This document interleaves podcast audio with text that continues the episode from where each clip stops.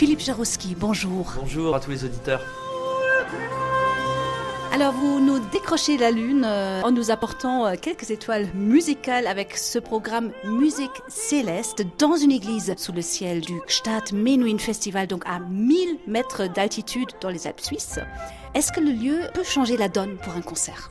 Ah oui, bien sûr. Je crois que les voix comme les miennes s'épanouissent particulièrement dans les églises, parce qu'il y a une réverbération.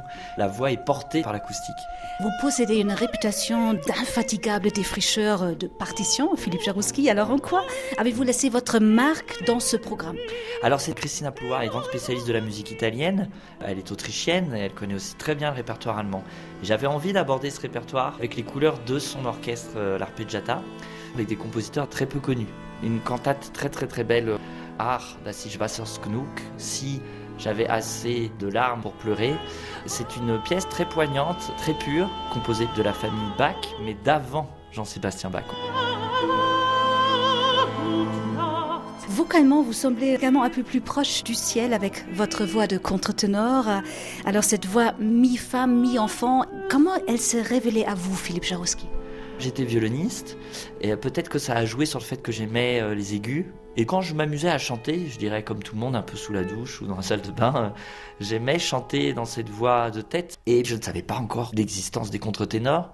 J'ai commencé les cours de chant à 18 ans et j'ai découvert tout le répertoire qui allait avec, notamment le répertoire des castrats. Alors évidemment, les contre-ténors, on n'est pas des castrats, mais c'est vrai qu'il faut pas mal d'années d'entraînement pour pouvoir maîtriser euh, les difficultés.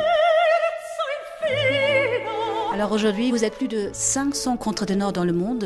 Vous avez même votre statut euh, au musée Grévin, musée de cire à Paris.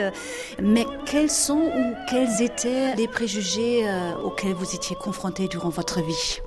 Je crois que les choses ont pas mal évolué. Moi, j'ai commencé ma carrière il y a presque 25 ans maintenant. Et c'est vrai que les préjugés étaient aussi peut-être techniques. On disait c'est une voix qui sonne moins que les autres. Et moi, au début, quand j'ai commencé à chanter avec cette voix aiguë d'homme, euh, j'étais un petit peu obsédé par le naturel. Parce qu'évidemment, c'est très loin de ma voix parlée.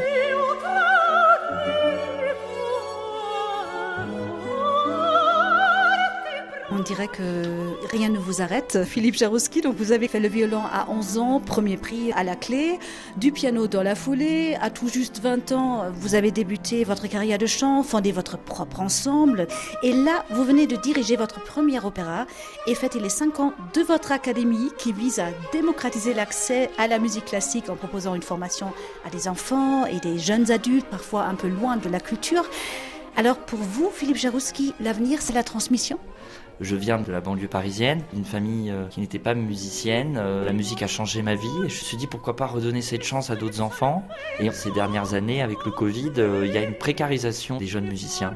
Donc l'idée, c'était vraiment d'aider les deux côtés, c'est-à-dire le début avec ces enfants qui découvrent tout et de donner un petit coup de pouce à ces jeunes qui sont très talentueux. Ça crée aussi des liens entre les différentes générations d'artistes, c'est très important. Et votre idée de devenir peintre?